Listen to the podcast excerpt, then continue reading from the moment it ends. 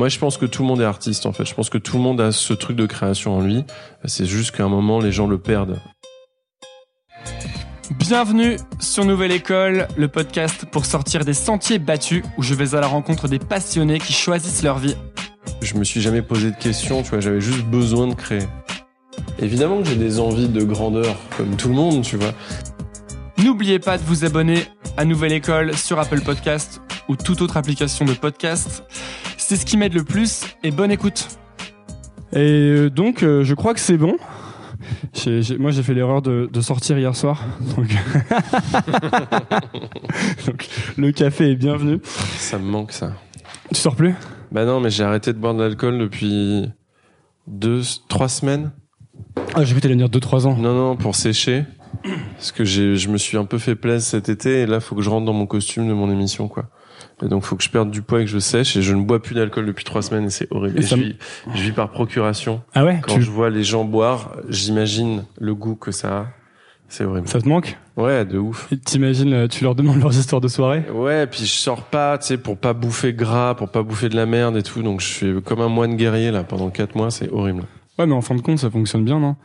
Moi, j'essaie de moins boire en ce moment pour, euh, pour, Bah ça marche. Hein. pour bosser. Ouais, ouais, ouais. Ça marche plutôt bien, non? C'est un peu horrible. ouais. Et bah, du coup, salut, monsieur Poulpe. Bonjour, tu me serrais la main? Non, je voulais. J'ai pas compris le mot. non, non, c'était le move vers le chien, D'accord. qui est trop mignon. C'est Gordon. Cette interview sera accompagnée de Gordon. Salut, Gordon. Et donc, euh, bah, monsieur Poulpe, bienvenue sur Nouvelle École. Euh, je sais pas comment te définir, parce qu'en fait, vu que tu fais énormément de choses différentes. Que tu dis quoi aux gens qui te disent le nom. Qu'est-ce que tu. D'où le d'où le blaze hein, finalement. Ouais. J'ai vu que ça venait de là. Ouais. C'est vieux, non? C'est un vieux blaze? Ça date du collège, ouais. Euh, Monsieur Poulpe date du collège. Après, euh, comment me définir? Je sais pas. Moi, j'aime bien dire un truc, mais ça fait. En fait, le, le- ce mot-là ne veut plus rien dire. Mais j'aime bien dire que je suis artiste.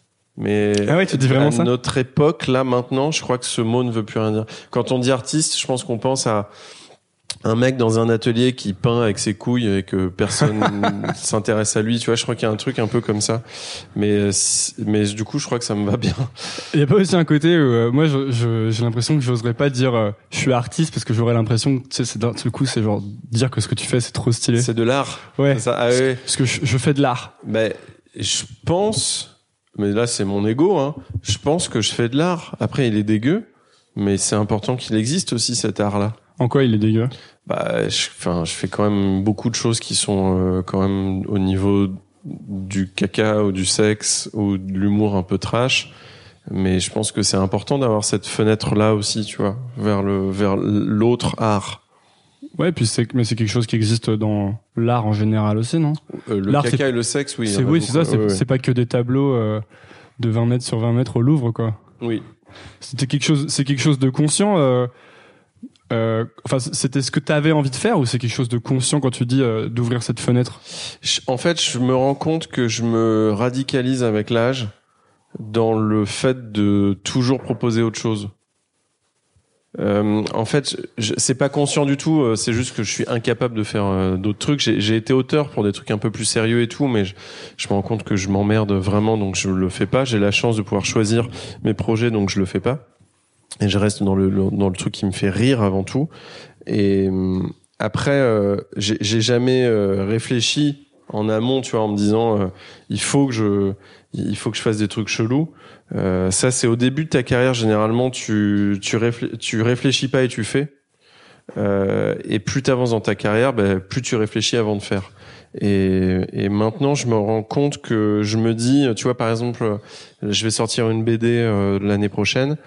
Euh, je me suis dit, bah, en fait, euh, qu'est-ce qu'il y a de différent Enfin, qu'est-ce qui ne se fait pas dans le milieu de la BD et qu'est-ce qui serait important de faire pour proposer une, une alternative et, euh, et du coup, voilà, et je suis parti dans ce principe-là avec Davy Maury. On va sortir une BD euh, dans ce dans ce côté un peu, euh, on, on bouscule un peu le truc, quoi. Donc c'est ça que tu fais avant de créer quelque chose, c'est tu te dis comment je fais quelque chose de différent? Ouais, parce que on est tellement, euh, il y a tellement d'humoristes, il y a tellement de séries télé. Enfin, moi là, j'ai fait une overdose de Netflix, tu vois, par exemple. Ouais, je regarde plus non plus. Ouais. maintenant, quand j'ouvre Netflix, j'essaie de trouver le truc que j'ai pas vu, tu vois. Et j'ai tout vu en fait. Donc, il y a tellement de trucs, on est tellement abreuvé que tu es obligé maintenant quand tu as la prétention de vouloir euh, euh, proposer quelque chose au public, euh, tu es obligé de te poser la question de bah qu'est-ce que je peux faire d'original, enfin Mm. essayer en tout cas d'être original quoi. Et puis euh, et puis d'avoir un sans péter plus haut mon cul mais d'essayer d'avoir un petit peu de réflexion et de fond, tu vois dans dans ce truc là quoi. Tout en tout en faisant de la blague euh, débile mais mais en tout cas d'en proposer d'autres quoi. Tu veux dire qu'au début, t'avais pas besoin de réfléchir pour euh, faire quelque chose de différent. Naturellement, t'allais faire ça? Ouais, tu te poses pas la question au début, t'as qu'une envie. Parce que t'as commencé créer, super tôt, toi. Je crois que ta première vidéo, tu l'as mise sur le web en 98, un truc comme C'est ça. ça, ouais. Mais moi, j'avais commencé avant déjà. Moi, j'ai mon premier, euh, ma première vidéo, euh, elle était tournée dans, dans le jardin avec mes copains. J'avais 8 ans. C'est mon premier. euh, on peut pas dire court métrage. Et vous faisiez quoi C'était quoi cette vidéo C'était moi en fait je viens vraiment des films d'horreur des films d'action des années 80 donc c'est vraiment euh, c'était que des trucs comme ça avec des effets spéciaux tout pété avec du ketchup et dès le début ça a été des films d'horreur nuls tu vois. Et euh, et après euh, euh, je suis, en fait, je suis toujours resté dans ce truc-là, moi. Je suis toujours resté dans ce truc de genre, tu vois, de cinéma de genre, même quand tu peux, tu vois, tous mes sketchs du studio Hegel, Mm. c'est des trucs avec des serial killers, des aliens, des machins, des trucs. Donc, je suis toujours resté dans ce truc-là. Euh, mais, euh, mais en tout cas, oui, à partir de 97, 98, c'est arrivé sur le net. Et donc, euh, au début, c'était, euh, enfin, c'était vraiment naturel, quoi, dans le. Ouais, je me posais pas du tout de questions. J'avais juste besoin de créer, que ce soit en vidéo, mais à côté de ça, je dessinais, j'écrivais. Enfin, j'ai fait mille doses, tu vois, mais. euh, Il y avait pas de, t'étais pas. euh, la question, s'était pas posée d'un parcours euh, plus classique ou d'études. Non, j'ai arrêté les études. De... J'ai pas mon bac, moi. J'ai arrêté au, niveau du lycée euh, pour être graphiste web, freelance. Ah ouais, en freelance? Ouais. Et bah à l'époque, en fait, tu pouvais. Il y avait vraiment personne. En fait, je te parle de ça. C'était en 98, 99. C'était au moment du phénomène des startups. Tu sais, euh, avant que le Internet se casse la gueule. Et donc, tu pouvais bosser au black euh, facilement. Et euh, mais ouais, ouais, j'ai jamais. euh, je me suis jamais posé de questions. Tu vois, j'avais juste besoin de créer. Et au bout d'un moment, qu'est-ce qui se passe, c'est que plus tu crées, moins tu, c'est moins c'est naturel le, le prochain projet? Non, en fait, ce qui se passe, c'est que tu grandis et t'as des besoins. Donc après, tu te dis, il faut que je crée, mais avec de la thune. Tu vois, c'est juste ça le le truc. euh, après, faut créer intelligemment euh, pour pouvoir en vivre. C'est plus ça. Alors vas-y, c'est quoi euh, créer un euh, C'est une vraie problème. Enfin, c'est une vraie question que je me pose beaucoup. De, tu vois, pour l'instant, c'est cool. euh, J'ai rien. Je, je vis en sous-loc euh, dans une dans- avec des gens qui sont sympas. J'ai Ouais. juste un chat. J'achète des croquettes, mais moi, j'ai pas besoin de gagner de l'argent, tu vois. Ouais. Donc, par exemple, euh, pour l'instant, je refuse de mettre de la pub là-dessus parce que j'ai pas envie. Mais en fait, je sais bien que, vois, je critique pas les gens qui mettent de la pub parce que je sais bien que si j'avais, par exemple, ne serait-ce qu'un stagiaire Ouais. ou euh, je sais pas, si j'avais besoin de manger pas que des pâtes, bah, faudrait que je mette de la pub parce que j'aurais pas d'autres moyens vraiment. Alors déjà, est-ce que à Nouvelle École, on- t'as des propositions de pub? Ouais, j'en ai eu. Ouais. Ah merde, je pensais de vanner. Ok, t'en as. Euh, Pourquoi? Je voulais que tu dises bah non, et je fais ah bah ouais, bien fait pour ta gueule et que je fasse un drop the mic. euh, non, mais euh, bah écoute, moi je pense que tu devrais prendre de la pub. Ça te permettrait de par exemple, euh, euh, je sais pas, avoir des meilleurs micros, avoir du meilleur matos, je dis n'importe quoi. Je sais pas. Hein. Ouais. Euh, en fait, le truc, c'est, mais c'est dans ça, dans toutes les carrières artistiques de, du monde, de l'histoire de l'humanité, c'est que tu commences et t'as un deuxième job. Moi, je pense que tout le monde est artiste, en fait. Je pense que tout le monde a ce truc de création en lui. C'est juste qu'à un moment, les gens le perdent. Euh, tout le monde dessine, tous les enfants dessinent. Euh, et puis à un moment, tu poses ton cahier, puis tu vas aller rouler des pelles à Stéphanie euh, sur le, au fond du bus, tu vois, et tu t'intéresses à autre chose. Mais tout le monde est artiste. Il y en a qui, qui gardent ce truc-là et qui continuent, mais qui pour vivre sont obligés d'avoir un deuxième job. Euh, Il y en a beaucoup qui font ça, et il y en a beaucoup qui continuent comme ça jusqu'à la fin de leur vie et qui ont ce besoin de créer, euh, tout en gardant un job et en, voilà que ça prenne pas de place. Et puis t'as les autres, ceux que tu vois qui sont euh, maintenant euh, des gens euh, connus ou non, mais en tout cas qui en vivent pleinement. Il y a un moment où tu te dis, eh ben merde, en fait, faut que je faut que je lâche tout, faut que je lâche ma vie d'humain et que je me donne les moyens de vivre de ça. Et là, tu ton job et tu te donnes les moyens et tu dois en vivre. Donc c'est là où la thune arrive. Et c'est là où tu te dis, il faut que ma création, je la fasse de façon à ce qu'il y ait de la thune et que je puisse en vivre pour le faire. Et, et là, bon, bah, il y a plein, il y a plein d'histoires différentes, tu vois, il y a plein de trajectoires différentes, mais. Mais comment, est-ce que tu, par exemple, toi, tu vas plutôt avoir tendance à séparer euh, les projets qui vont ramener de l'argent et les projets qui sont purement créatifs, ou est-ce que tu vas mixer dans un projet, enfin, tu vois, est-ce que tu vas faire des projets qui, du coup, potentiellement sont vendables et peut-être sont pas exactement artistiquement ce que tu avais en tête? Non, mais par exemple, tu vois, moi j'ai euh, bon, j'ai la chance que maintenant tous mes projets ils soient vendables, tu vois, parce que je me suis fait un nom et tout, donc c'est beaucoup plus simple. Mais par exemple, j'ai euh, dans un coin de ma tête, j'ai deux ou trois trucs où je rêverais de les faire, mais je sais que c'est impossible de trouver du financement euh, et ça coûte cher à financer. Euh, et du coup, euh, ben, je le fais pas et je suis frustré artistiquement quand je pense à ces trucs-là. Mais à côté de ça, j'ai plein d'autres trucs qui m'éclatent, tu vois. Mais il y a des trucs où je sais que le problème, c'est que c'est même pas une question de financement. C'est je sais que même le public me suivrait pas, tu vois. C'est que je, ça serait juste pour me faire kiffer moi une série française avec des ninjas qui se battent contre des vampires. je pense qu'on serait 500 à aimer regarder ce truc-là en France, mais c'est tout, tu vois. Tu crois, tu crois que maintenant t'es T'es, sûr de ton coup quand tu quand tu penses que le public te suivra pas, par exemple? Ouais, ouais, ouais. Je sais, j'arrive, j'ai assez roulé ma bosse dans le chelou pour savoir quand c'est trop chelou. Tu vois. Est-ce qu'il y a aussi le côté où est-ce que c'est pas parfois quand tu quand tu dis que c'est juste pour te faire kiffer, est-ce que c'est pas parfois quand tu fais justement que pour te faire kiffer, que tu sors des trucs auxquels personne n'avait pensé et où justement tu vas créer quelque chose de vraiment différent et de nouveau, un peu comme au début quand tu penses pas, quoi. Oui, oui, c'est sûr, c'est vrai, c'est vrai. Après, il y a quand même la réalité de la diffusion, tu vois. On, mine de rien, on est encore esclave des diffuseurs. Alors évidemment en télé, euh, mais surtout au cinéma et sur Internet. Tu peux plus maintenant, euh, en 2018, tu peux plus créer une chaîne YouTube euh, en disant OK, je mets 500 000 balles et ça va marcher. C'est pas possible. Euh, il faut euh, il faut avoir un système de diffusion pour être vu et pour enfin tu vois il y a tellement encore une fois il y a tellement de gens qui proposent du contenu après tout dépend de ce qu'on appelle marché toi marché c'est quand tu dis marché c'est rentable financièrement par exemple? Ou, ou que ça devienne gros ou? Bah oui bah les deux en fait. C'est que que ça soit vu et que ça soit financé. C'est important parce que bah il y a quand même enfin tu vois avant quand j'ai quand j'ai commencé et que je faisais mes premières vidéos sur le net évidemment ou même sur No Life évidemment, euh, tous les techniciens, les, tous les gens qu'on ne voit pas à l'image n'étaient pas payés et le faisaient pour l'amour de l'art.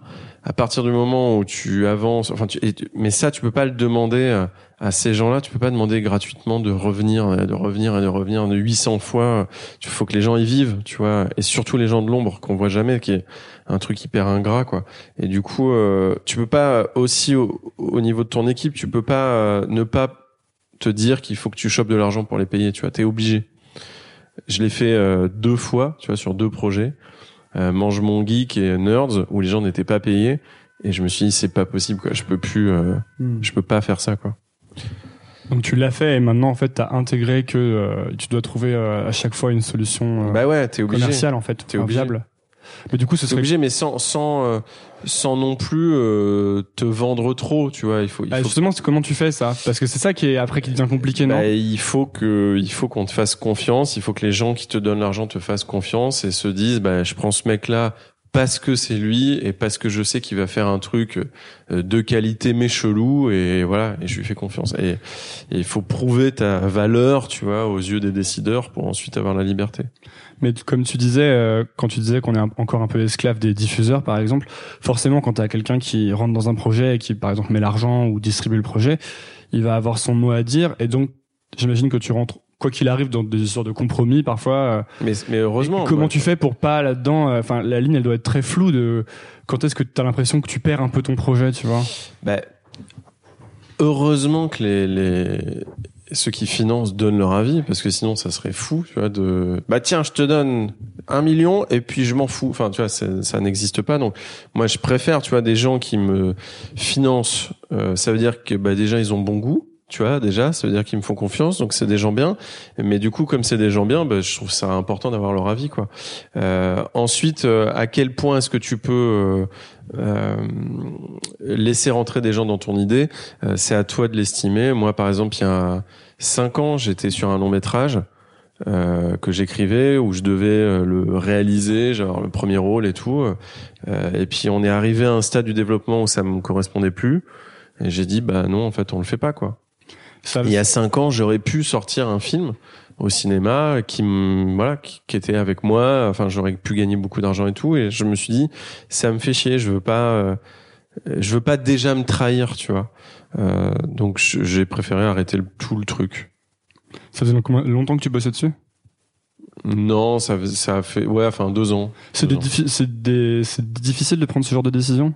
Bah ça fait chier. Ouais. ça fait chier parce que euh, parce que tu te dis merde tu vois mine de rien tu t'as quand même le petit démon sur l'épaule qui dit mec quand même prends la thune euh, t'auras des t'auras de la presse t'auras de la Pourquoi? Promo, Parce que ça si tu fais un film, c'est très bien payé?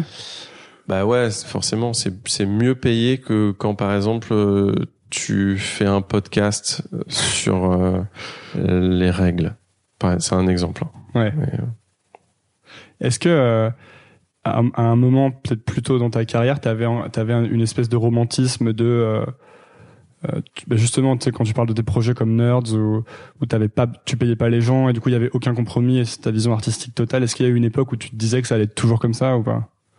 Non, j'étais, euh, je me sentais hyper mal en fait de voir autant de gens me suivre euh, sans être payé parce que je connais, tu vois, la réalité quand même. Il faut quand même payer son loyer. Il faut. Donc, euh, on parle beaucoup de thunes hein, dans dans cette. Bah, En fait, c'est les, les épisodes sont à l'image de. ok. Non, Mais, je sais pas. Mais euh, non, non, je. je... C'est parce que j'en ai pas, c'est une problématique Ah du ok, moment. ok. Mais on en parle après. Mais en tout cas, euh, non, non. tu je- veux faire de la pub sur euh, Nouvelle École? Si tu veux. Tu recrutes? Tu veux que je fasse quoi comme pub? Tu veux que je fasse des tweets en disant euh, abonnez-vous à... ou tu Non, tu pourrais passer euh, en pré-roll de Nouvelle École et dire euh, que tu recrutes, par exemple, Ah ok, et me donner de l'argent, ok, ok. Donc je te paye pour dire que je recrute. Par exemple. Ok, on, on en parle après. c'est un bon, pour l'instant c'est un bon deal. Je t'avoue que je suis assez euh, appâté. Euh, non, non, mais en tout cas, il y a, y a aucun romantisme. euh, J'étais plutôt plus dans la culpabilité euh, que qu'autre chose. Hmm. Et puis dans une frustration de dingue, c'est que euh, tu vois, tu tu fais avec les moyens du bord. Euh, T'as euh, 15 casquettes sur le tournage. T'es auteur, réal, monteur, comédien. Enfin, tu vois, tu peux pas faire les choses bien. Tu tu te dis putain, ce mec qui est déguisé en monstre avec un sac à balles sur la tête et des tongs. Franchement, s'il y avait un petit peu plus de budget, ça serait vraiment plus cool. Et tu vois, il y a tout un truc de frustration, les lumières, les machins. Moi, Nerds, c'est c'est quatre saisons de frustration. Ah ouais? Quand je revois la série, je me dis putain, mais les lights, l'éclairage est dégueulasse. Il y a il y a des problèmes de rythme. Il y, a- il y avait pas il y avait pas de réal qui vraiment nous dirigeait. Il y a enfin, tu vois, il y a il y a plein de trucs, plein d'idées qui sont mal exécutées parce que manque de moyens. Enfin, tu vois, plein de choses comme ça. Des comédiens qui jouent pas bien. Des, enfin, pff, tu vois, tu te dis ah putain, il y avait tellement de choses à faire. C'est de la frustration a posteriori, mais sur le moment, tu. Non, sur le moment, j'étais frustré aussi. Ah ouais, t'étais frustré Ouais, aussi. Ouais, ouais. Donc en fait, le- la professionnalisation, disons, c'était un soulagement? Ouais, complètement, bien sûr. Bah oui, parce que tu peux faire les choses mieux et surtout tu peux proposer le truc au public que t'avais vraiment en tête. Hmm. Parce que t'as les moyens de le faire. Bah ouais. Sans pour autant taper dans des, tu vois, dans des milliards, mais mais juste avoir un peu plus de moyens, c'est tellement plus confort, quoi. Et, et du coup, tu tout à l'heure, tu parlais de, de projets que t'as enfouis au, au fond de ta tête, et parfois, rarement, t'y penses, ça te frustre un peu. Et euh, du coup, tu penses que c'est des choses qui vont rester au fond de ta tête toute ta vie, ou que tu, ou est-ce que c'est, que ce serait quoi la solution en fait pour les J'en ai aucune idée. Je suis hyper jaloux quand je vois euh, des gens qui sortent des trucs ultra couillus euh, avec un un univers et un truc très dingue et je me dis putain fais chier je suis jaloux y a Tu penses à quoi, par exemple? Dernièrement j'en ai eu j'oublie là mais euh, j'ai eu des trucs comme ça où je me suis dit merde cette année je l'ai eu ça euh, au poste de au Dupieux poste de Dupieux, ouais. Au poste de Dupieux, je me suis fait chier. C'est hyper couillu, c'est trop bien. Euh, le monde est à, le monde est à toi dans un dans un autre euh, délire, mais c'est pareil, c'est très couillu en fait de proposer ça en France. Euh, et puis après en en série, les, aux États-Unis, ils se permettent des trucs tellement fous. euh, la saison 2 de Dirk Gently, qui est vraiment folle. Euh, il y a plein de trucs comme ça avec des univers très forts tu vois visuellement euh, où euh, où quelqu'un tu vois dans un bureau va te dire non non ça ça va perdre le public tu vois. Et, et ben les mecs ils s'en battent les couilles et ils y vont quand même et je trouve ça tellement cool. Qu'est-ce qui fait que justement euh, Dupieux ou des mecs comme ça euh, s'en foutent à ton avis ou ils vont vraiment?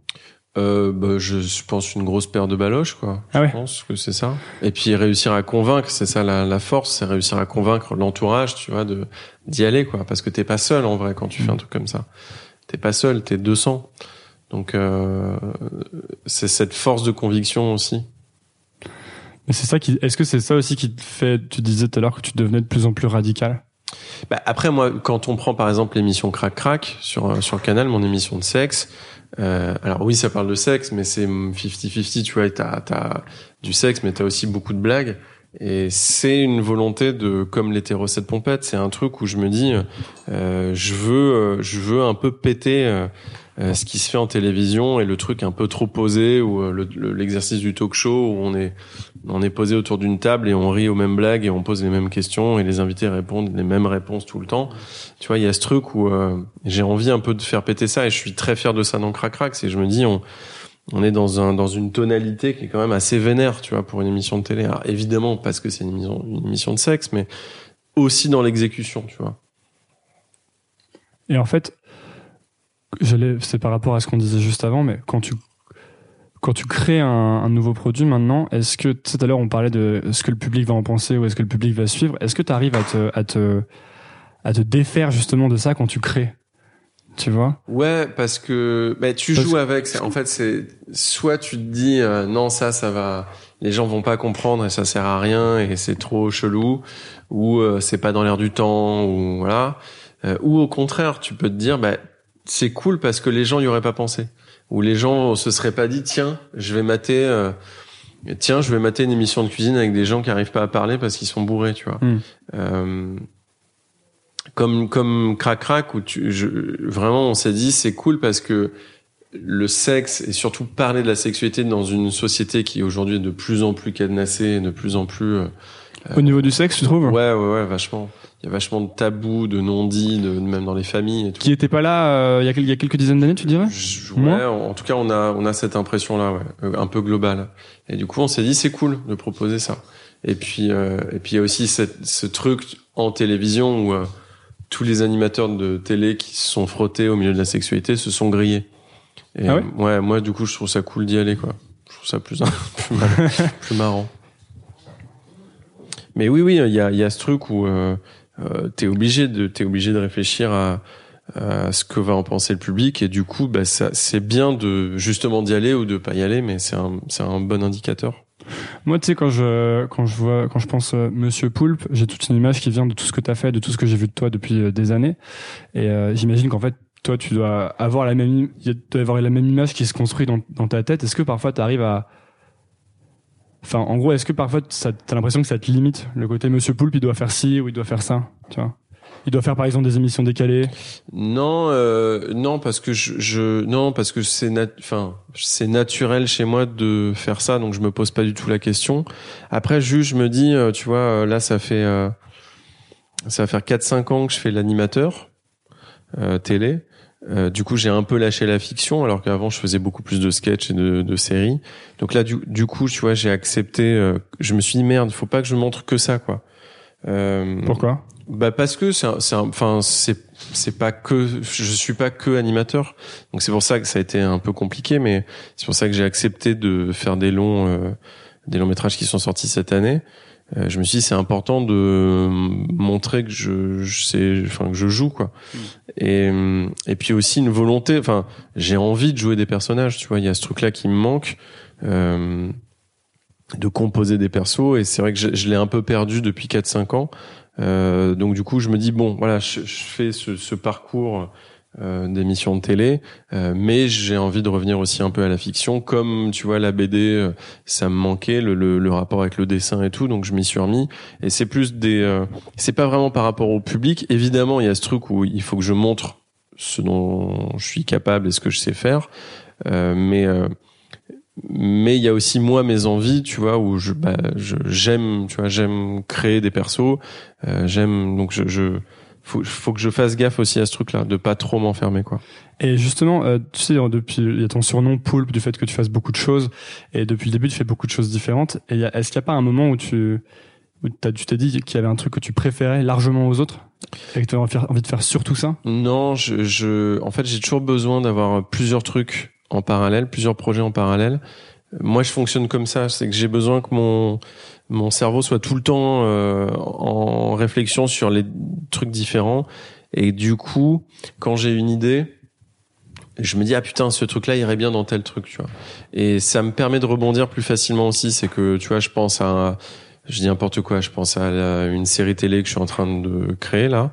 Euh, bah en fait je me dis ah putain mais ce personnage là qui pourrait euh, baiser avec tel personnage en fait c'est intéressant parce que ce type de sexualité je pourrais en parler dans Crac Crac et tu vois ça me permet aussi de rebondir des associations d'idées etc. Ouais. Et moi j'ai toujours besoin d'avoir plusieurs projets en parallèle comme ça. Parce que moi j'ai plus grandi dans une ambiance de euh, si tu fais beaucoup de choses en même temps j'avais le sentiment que j'étais qu'on me disait que j'étais dispersé ou tu vois qu'il fallait savoir faire un truc hyper bien tu sais. Ouais. et comme j'ai jamais su faire un truc hyper bien il y avait un peu un côté euh, non mais tu vois tu t'es jamais dit ce truc là toi il faudrait que j'aille à fond dans un truc quelque chose il y a le truc de euh, qui, est, qui est assez logique c'est que soit tu fais un truc à, un truc à 100% soit t'en fais 5 à 20% tu vois mais après euh, c'est une c'est une c'est une question d'orga de rigueur en fait moi j'utilise beaucoup ce mot-là, mais il, il, est horrible dans le milieu de la blague.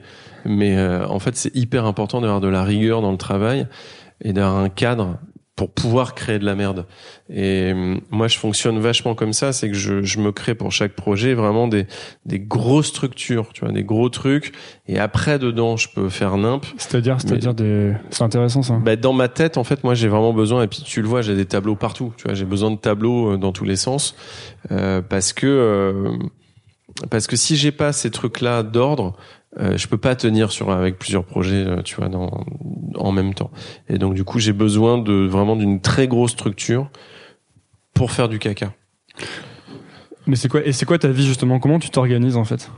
Ben là, par exemple, sur Crac Crac, euh, euh on est sur une production de 4-5 mois pour fournir 8 fois 45 minutes. donc c'est assez intense. Et du coup, je vais vraiment être pendant 4-5 mois, je vais être en moine guerrier, c'est que je vais quasiment pas boire d'alcool, je vais manger hyper sainement, je fais du sport, je fais beaucoup de sport tous les matins, je fais du sport chez moi, j'ai un coach euh, deux fois par semaine, j'ai besoin d'avoir des trucs très... Ah, tu, fais quoi comme sport? C'est vraiment de la merde. Du hein. workout quoi? Ouais, non, je fais euh, cardio, muscu de base. Mais, mais j'ai besoin, tu vois, d'avoir un truc un peu, euh, ouais, moine guerrier, je vois comme ça. Ça a toujours été comme ça?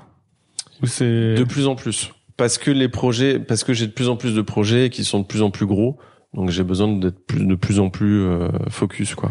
Et t'as combien de projets en parallèle en général euh Ça dépend. Est-ce que tu bosses par exemple quand tu dis je vais être en, mode moine guerrier sur euh, ton émission Est-ce que c'est tu bosses que là-dessus pendant 4-5 mois? Non non non non non j'ai en général j'ai 4-5 projets en parallèle. et après selon comment ça comment ça roule, je laisse rentrer des trucs externes. Tu vois, par exemple, toi, euh, t'es un truc externe, tu vois. Euh, il y a des y a des fois où je peux absolument rien faire d'autre. Euh, tu as des propositions de pub, par exemple, on me propose souvent des pubs, j'en fais quasiment pas parce que j'ai pas le temps ça me fait chier dans l'absolu parce que évidemment que c'est super d'avoir de l'argent, mais euh, mais en vrai, je m'en fous dans l'absolu mmh. d'avoir de la thune, donc je vais pas en faire une priorité. Donc je vais je vais le tège quand je peux pas en faire euh, des projets de comédien pour d'autres personnes. Tu vois, on me propose des rôles très souvent dans des trucs quoi. Euh, je refuse parce que je je me je me je, je, me concentre sur mes projets à moi qui, qui sont plus importants. Quoi. Donc en fait, tu as des périodes où tu es en, complètement euh, en mode monastique ouais. et des périodes où tu t'ouvres plus et tu, tu, recharges en gros les batteries, c'est ça, ça ouais. Et là, tu vas plus euh, laisser le monde extérieur rentrer, comme euh, je sais pas le podcast par exemple, ou, de la pub, des choses comme ça, ou la fête par exemple. Oui, ouais, carrément. J'ai, ouais, ouais, carrément. C'est ça. Ouais. T'as bien résumé ma vie. Et euh, quand tu quand t'es dans ce mode euh, justement euh, monastique, disons appelons-le le mode monastique. Moi j'appelle ça moine guerrier, mais c'est ça. Euh, y a pas un moment, y a pas un côté euh, psychologiquement difficile au fait de justement de pas faire d'écart. De... Non, parce que je le prends comme, en fait, je prends de la hauteur sur mon année. Je fonctionne par année, tu vois, où je me dis cette année je vais faire ça, ça, ça et ça. Et chaque fois au début de l'année, tu te dis ça. Ouais. Tu te dis j'aimerais bien faire ça cette bah, année. Je me, je me donne des plans, tu vois, parce que sinon ça n'a aucun sens d'avancer, quoi. Donc je me dis euh, il faut que je fasse ça cette année et, ça va me prendre tant de temps et tout. Et je vois ça comme des tunnels, tu vois. Là, par exemple, les quatre mois qui arrivent, ça va être un tunnel où je vais me lever tous les matins, je vais sortir mon chien, faire du sport, manger un œuf, venir au bureau. Enfin, tu vois, ça va être la, la même chose tout le temps. Et puis je sais qu'au bout du tunnel, il y a une chouille de l'espace qui m'attend avec beaucoup de vomi et j'attends ça avec impatience et ça sera mon, mon petit sucre, tu vois, Ah, de récompense. Tu gardes en tête la récompense pour. euh, Évidemment. ouais. Bah ouais. Sinon tout ça n'a pas de sens. C'est qu'il faut, faut qu'il y ait quand même un peu du kiff dans Mm. tout ça, quoi. Et du coup, t'arrives vraiment. Tu te lèves genre super tôt. Ouais. Tu te couches super tôt. Ouais. Tu fais jamais d'écart. Non, je me couche. Non, je me couche pas tôt. Heureusement que il y a le, il y a la PS4 avec euh, Rainbow Six Siege qui, exi- qui existe. Tu joues encore beaucoup? Bah, bah non, mais c'est en fait comme je sors pas pour pas boire et pas bouffer, du coup je joue. Tu vois. Ah, tu veux dire qu'il faut quand même un, il faut quand même un truc pour euh, Bah, pour, pour se détendre. Ouais, ouais, faut que je déconnecte un peu mon cerveau quand même. Ouais. Ouais, parce que je trouve que c'est ça un peu le parfois qui est problématique, c'est le côté où quand tu bosses pour toi, disons, tu peux tu peux ne jamais t'arrêter de Ouais, bosser. Non, non, faut couper, faut couper. Euh, après, les gens coupent en sortant, ce que t'as fait hier soir. Euh, moi, comme je peux pas pour des histoires de bide et de de corps euh, pas trop dégueulasse à l'image, euh, du coup, euh, bah ça, c'est les jeux vidéo. Ouais. Mais mais il faut déco- ouais, il faut se déconnecter un peu, c'est important. Sinon, tu peux pas. Et puis même aussi laisser rentrer un peu de la euh, je peux pas parler de culture en parlant de, de Rainbow Six Siege, mais laisser rentrer un peu de culture dans ta tête pour pouvoir rebondir et ensuite pouvoir euh, reproposer des idées derrière. Ouais, parce que si ton travail c'est de créer, est-ce Ouais. qu'il n'y a pas un, si tu t'organises, moi c'est quelque chose que je me dis souvent, si tu t'organises de manière super draconienne, est-ce qu'il n'y a pas un risque en fait que tu laisses plus entrer les, parfois c'est des petites idées qui rentrent et qui, qui déclenchent Non, quelque chose. Après, après, chacun a un peu son, son truc dans la création.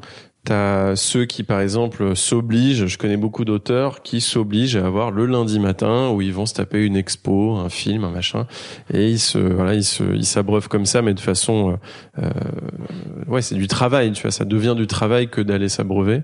Euh, T'en as d'autres qui euh, se barrent en week-end le plus possible et euh, vont voir des trucs. Euh, moi, je, moi, je fonctionne. En fait, c'est pas ça qui m'inspire. En fait, c'est pas la culture qui m'inspire. Moi, c'est plus les gens euh, dans la rue, euh, dans les supermarchés, dans les machins. Moi, j'observe vachement plus les gens. Ça me vient plus de là, en fait, mon inspiration. Donc, du coup, j'ai pas besoin de me barrer ou d'aller me taper des expos. Après, évidemment, quand on va se taper une expo, il y a forcément des trucs, mais mais moi, c'est plus le la street qui me qui m'inspire.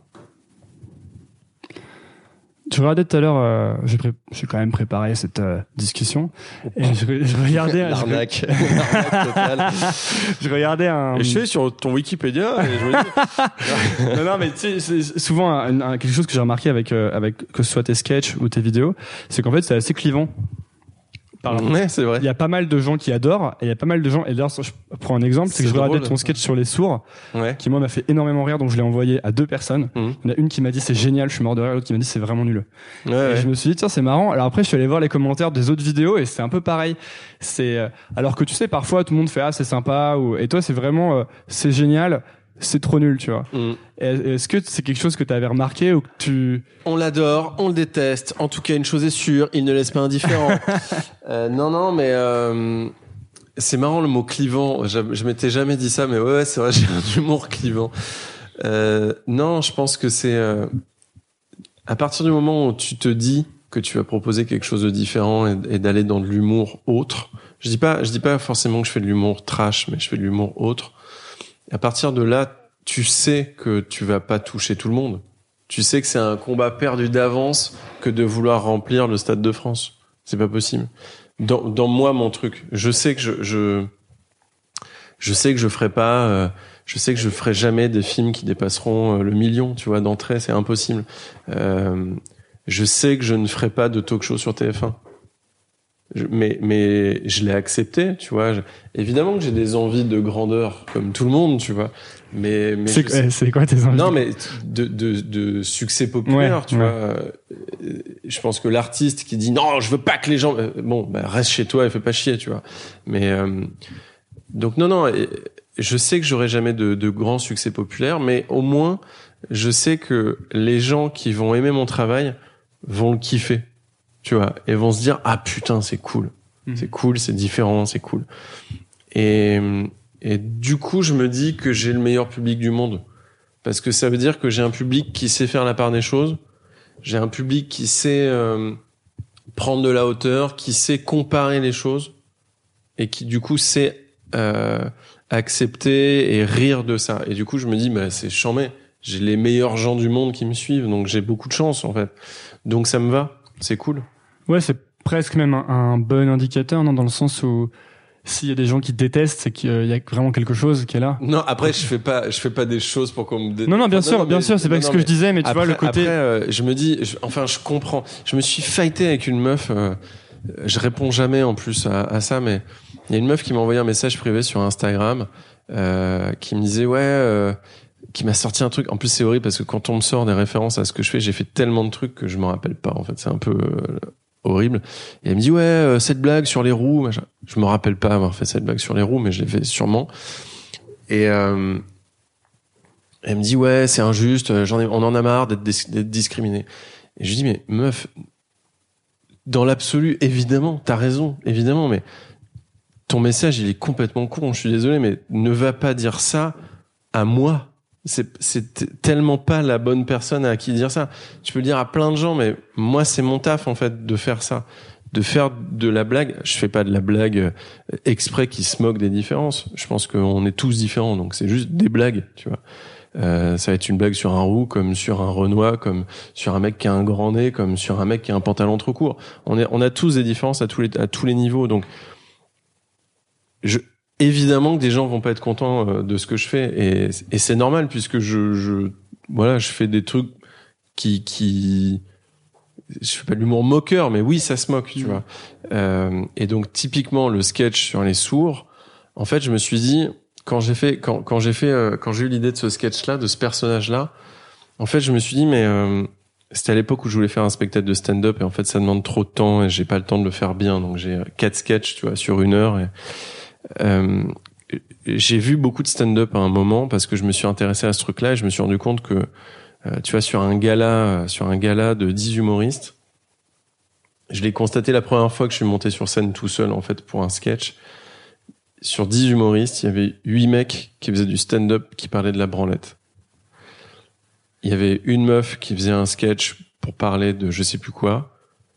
Et moi, je faisais un personnage qui vomissait sur scène. Et je me suis dit, en fait, j'ai tellement pas ma place dans ce truc-là qu'il faut que, en fait, j'essaye pas de faire du stand-up, je sais pas le faire. Et du coup, je me suis dit, il y a un truc qui ne se fait pas et qui n'existe plus, et qui est même devenu un peu ringard, c'est les personnages. Tu vois, tu vois plus de personnages sur scène. Et donc, je me suis dit, je vais faire un personnage, et autant aller jusqu'au bout. On ne se moque pas du handicap sur scène, c'est très mal vu. je me dis, l'exercice est hyper intéressant de jouer un handicapé, et de jouer du handicap, et que cet handicapé déteste les handicapés, tu vois. Et, et, je trouve ça intéressant de faire un sourd, de jouer sur le fait que ben un sourd en stand-up, ça ne peut pas fonctionner parce qu'il n'entend pas les rires du public, il n'entend pas. Donc je trouve ça, en fait, mine de rien, euh, euh, même si, en fait, il y a un peu de la réflexion là-dedans. En fait, c'est que c'est un peu injuste. En fait, t'as du le handicap marche pas forcément sur scène certains handicaps. Et puis qu'en plus ils détestent les aveugles, je trouve ça cool, tu vois.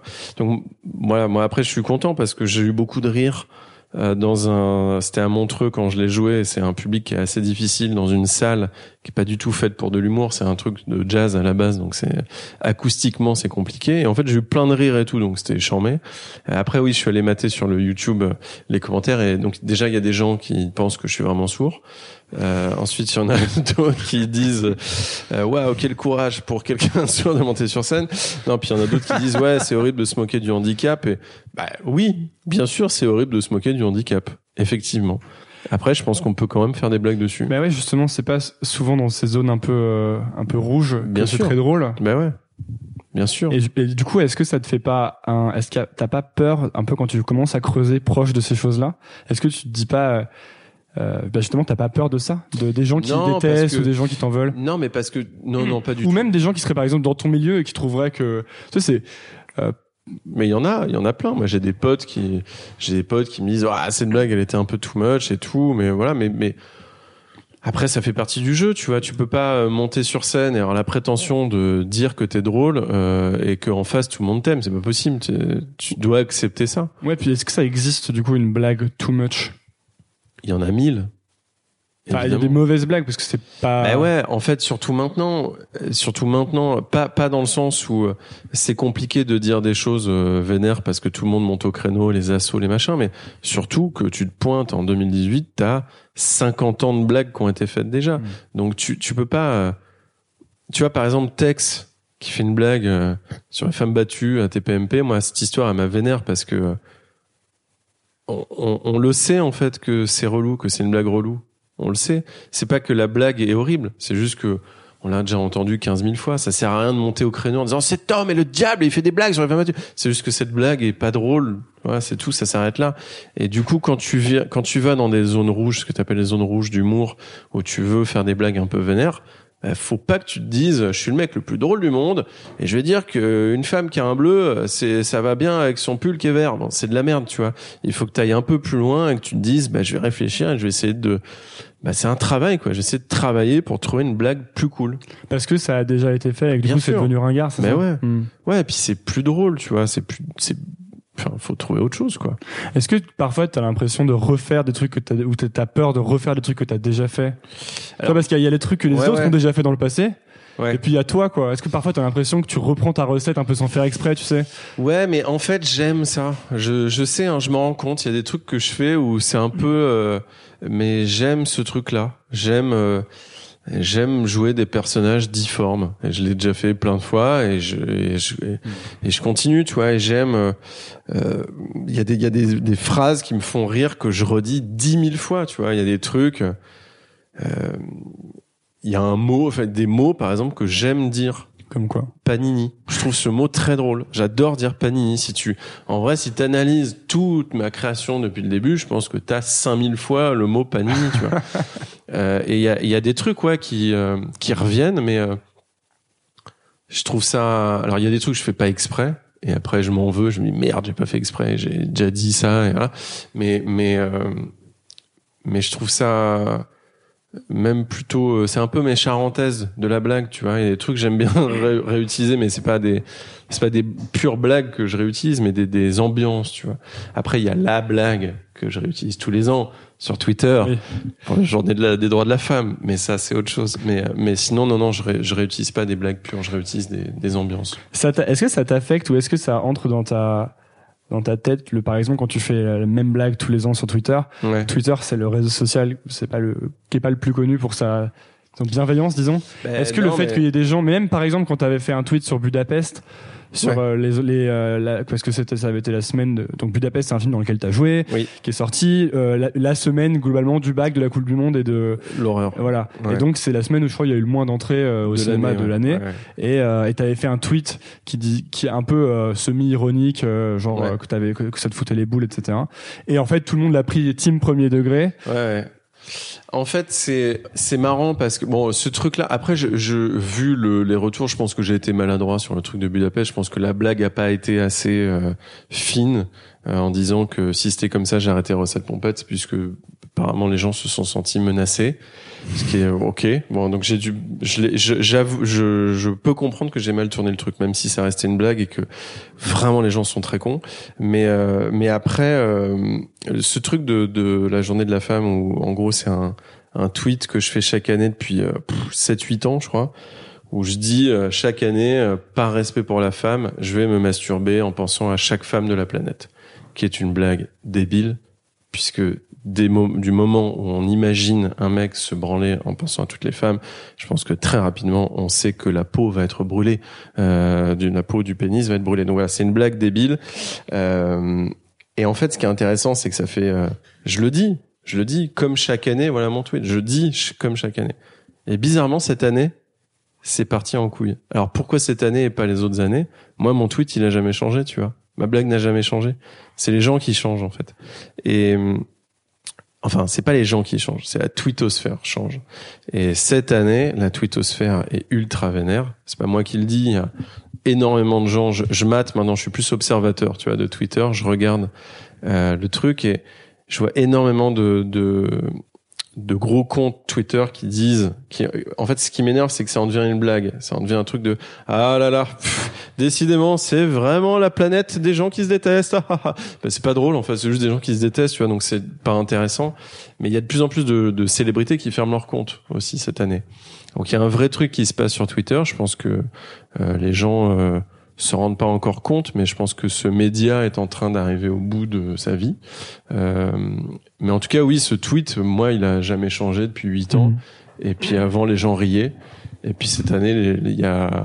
Après, il faut savoir. Moi, il y a un truc qui est intéressant, tu vois, c'est que dans cet enfer euh, que j'ai vécu de une semaine où je me suis fait insulter sur Twitter, je crois que je me suis pris euh, en fait pas tant de d'insultes que ça, genre 1000 tweets, tu vois, d'insultes, ce qui peut paraître beaucoup, Ouais. Mais en fait, j'ai pris 20 000 followers. Tu vois, j'ai gagné 20 000 followers.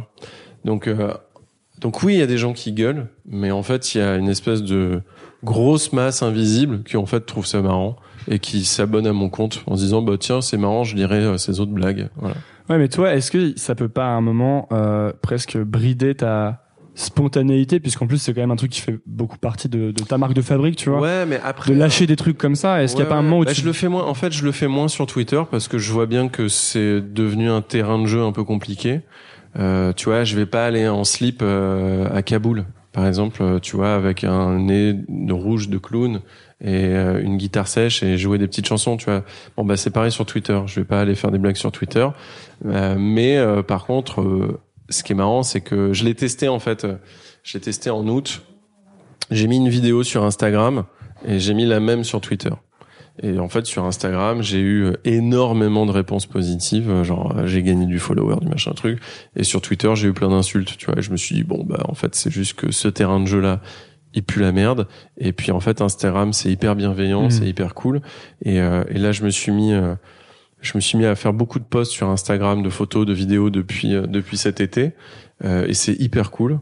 Euh, les gens, euh, enfin, j'ai plein de retours trop bien. C'est quoi Ouais, j'ai Ouais, vu ça. ouais. T'es remis à faire ça. euh, Ouais. Et puis, puis Est-ce c'est que une- c'est l'environnement qui est plus cool, du coup, ça permet la spontanéité plus, c'est ça? complètement, Hmm. complètement. Euh, tu vois, là, l'autre jour, je me baladais, il faisait beau, j'étais dans une rue vide. Je me suis dit, putain, on dirait vraiment une rue de tournage de clip de Christophe Maé, quoi. Et, euh, et j'ai demandé à ma meuf de me filmer vite fait. Et puis, alors, je suis rentré chez moi, j'ai fait une chanson de merde, j'ai fait le clip, et puis je l'ai mis, et puis voilà, je crois que c'est à 100 000 vues, euh, c'est cool, tu vois, 100 000 likes.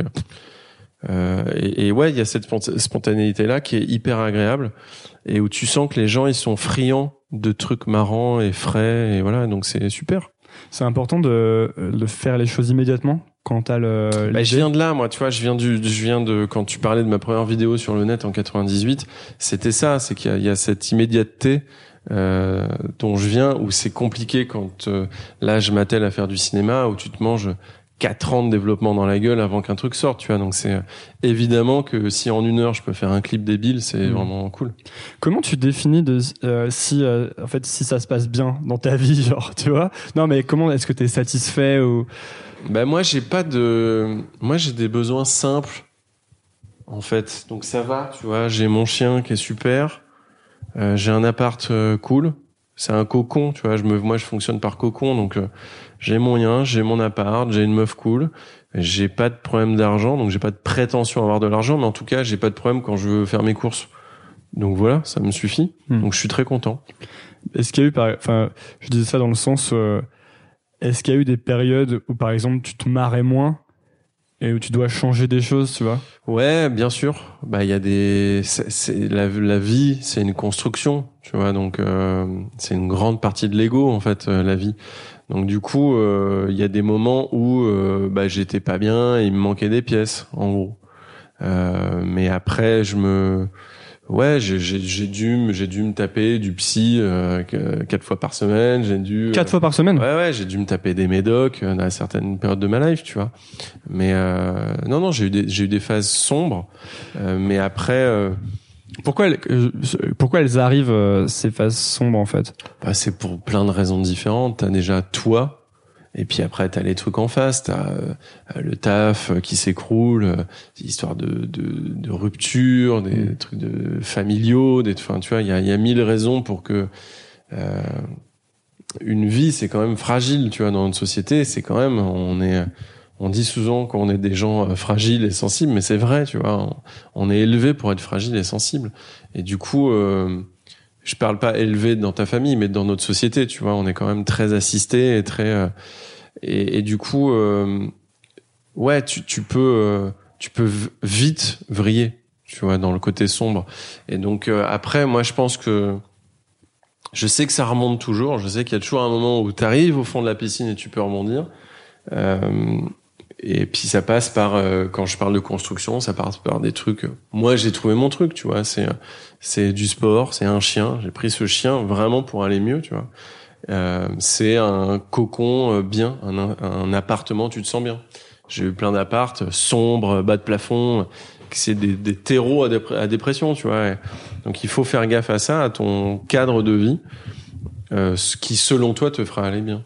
Et puis, et puis comme ça, t'avances et mmh. c'est cool. En fait, petit à petit, tu découvres les éléments qu'il faut que tu places, c'est ça Bien sûr.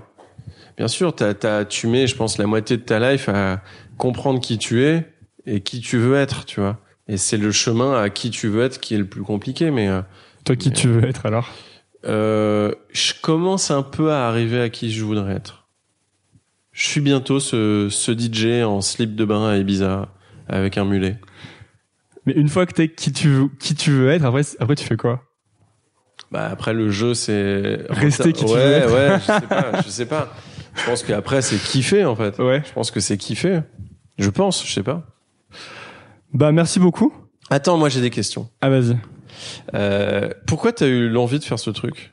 Ah donc on inverse? Ouais. Ok, euh, bah parce que justement, euh, moi j'étais dans une période en fait, j'ai commencé ce truc parce que je voulais monter mon projet, être entrepreneur, être indépendant, mais à l'époque, je le faisais pas très sérieusement, tu vois. Et j'ai monté une boîte, du coup, et j'étais là. Et en fait, j'étais pas du tout heureux dans ce que je faisais, ça me ressemblait pas, tu vois. Et j'ai tout quitté, j'étais dans une relation amoureuse euh, qui marchait pas, c'est un truc ça marchait pas, j'étais très mal. Et en fait, à ce moment-là, j'avais vraiment besoin de d'aller poser des questions aux gens pour qui avaient l'air quel âge à ce moment-là? Ah bah non, mais c'était il y a deux ans, donc j'avais 24 ans. D'accord. Et d'aller voir les gens qui avaient l'air d'avoir des vies cool et justement de, de faire ce qu'ils aimaient. non mais c'est vrai, ouais, ouais. des gens qui avaient l'air de faire ce qu'ils aimaient parce qu'en fait j'ai commencé à remarquer qu'il y avait des gens qui faisaient ce qu'ils aimaient. moi je croyais que c'était pas c'était pas vrai en fait. Ouais. Et d'aller leur poser des questions. Enfin bah comment tu fais? Comment tu fais pour euh, euh, faire des trucs que t'aimes? Comment tu tu vois? Comment tu fais pour te lancer? Comment tu fais pour pas avoir peur de, de rater ou euh, Ouais. de, de ce que les gens vont en penser? Parce qu'en plus euh, moi, je venais pas du tout de ça à la base, mais j'avais fait ensuite une école, euh, une école de commerce. Et après, quand, une fois que t'es rentré là-dedans, il y a un peu un côté où t'as l'impression que ça te définit. Formaté. Tu peux plus, euh, non, mais tu peux plus genre faire des vidéos de de toi qui raconte de la merde et espérer en faire euh, ta vie, tu vois. Ouais. Alors qu'en fait, si tu peux, mais il faut déconstruire ce truc. Mm. Et ça m'a servi à ça. Voilà pourquoi j'ai fait ça. Et c'est quoi ta plus belle rencontre dans dans Nouvelle École? Euh, bah en fait ça marche pas comme ça parce que c'était des, c'était selon des contextes. Donc en fait j'ai plein de trucs, de moments incroyables, mais c'est à chaque fois selon un contexte parce qu'il y a des moments où par exemple quand je sortais de ma période super difficile, je sais qu'une fois j'avais fait un épisode avec Marina Rollman Ouais. et on avait parlé de dépression et tout. Et par exemple c'était un moment de dingue pour moi parce que je sortais de ça et donc Ouais. d'en parler c'était. Après une fois j'ai interviewé Gringe, tu sais le, Mhm. le pote d'Orelsan. Et euh, bah juste j'étais trop fan de Gringe et d'Orelsan en grandissant donc c'était re un moment de dingue tu vois mais pour des raisons différentes Mm. et en fait, c'est que des trucs comme ça où même Antoine de Maximi ou par exemple l'interview avec Rémi Gaillard où on marche dans la rue parce qu'il veut pas il veut pas faire une interview normale, du coup je lui cours après dans la rue avec des micros. Bah c'est marrant parce que c'était un mec que je regardais quand j'avais 14 ans sur YouTube, enfin ou sur internet. Et qui c'est qui t'a le plus surpris où tu vois t'avais une image préconçue et en fait tu t'es dit ah putain en fait Euh... Je sais j'avais c'était au début que j'avais des images préconçues mais donc c'est des gens qui te parleront pas. Après, j'en avais moins. Je sais que Kian Kojandi m'a vachement impressionné, pas surpris, mais impressionné, tu vois. Genre j'étais là, j'avais, j'étais là, putain, il, il est chaud, tu vois, Kian Kojandi.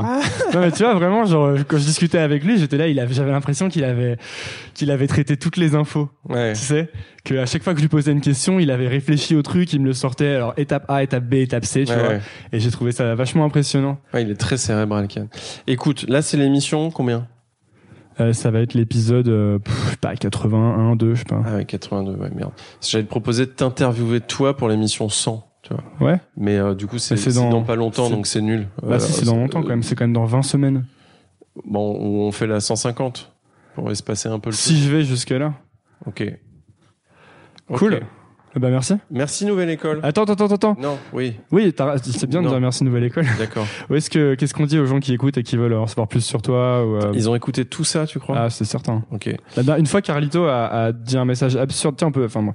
Carlito a, a- a dit un message absurde. Donc, scaphandre ailé au cumin, je crois, Ok. à tweeter par les gens qui avaient écouté ou à mettre en commentaire. Et Ah oui. Je reçois tous les jours des tweets qui disent scaphandre ailé au cumin. des- Non, moi je pense si j'avais un message, ça serait euh, aimez-vous les uns les autres?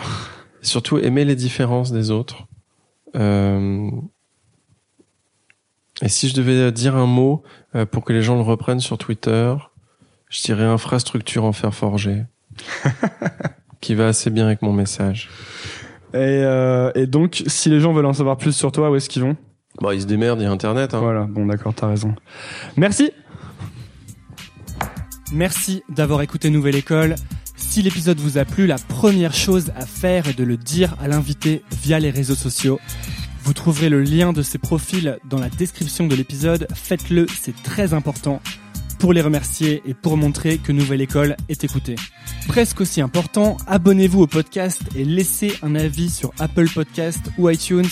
5 étoiles de préférence, ça permet à Nouvelle École de rester en haut du classement et d'être donc découvert par de plus en plus de gens. Il n'y a pas de pub sur Nouvelle École, c'est parce que Nouvelle École est financée par ses auditeurs sur patreon.com. Vous pouvez rejoindre cette communauté et soutenir Nouvelle École à partir de 2 euros par mois, soit un café par mois en allant sur patreon.com slash Nouvelle École Podcast. Le lien est dans la description de l'épisode. Enfin, pour ne rien manquer des actualités et des coulisses, vous pouvez me suivre sur Instagram en cherchant Nouvelle École. Merci d'écouter ce podcast et à la semaine prochaine.